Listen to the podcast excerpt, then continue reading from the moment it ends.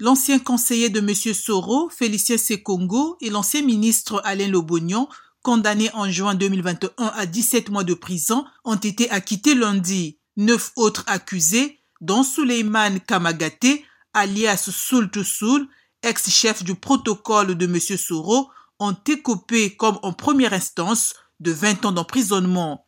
C'est un sentiment de déception totale, a regretté un des avocats de la défense, maître Raoul Goibi. Le seul droit qu'il nous reste, c'est celui de se pourvoir en cassation et nous allons le faire, a-t-il promis. Quant aux frères de Guillaume Soro, Rigobert et Simon, condamnés en 2021 à 17 mois de prison ferme pour trouble à l'ordre public, leur peine a également été confirmée. Ils n'étaient pas présents devant la cour d'appel. Guillaume Soro, 50 ans, ancien allié du président Alassane Ouattara, est lui-même accusé d'avoir fomenté avec ses partisans une insurrection civile et militaire lors de son retour avorté dans son pays en décembre 2019. En exil dans un lieu inconnu, il avait été condamné à la prison à perpétuité par contumace en 2021. Son appel avait été jugé irrecevable.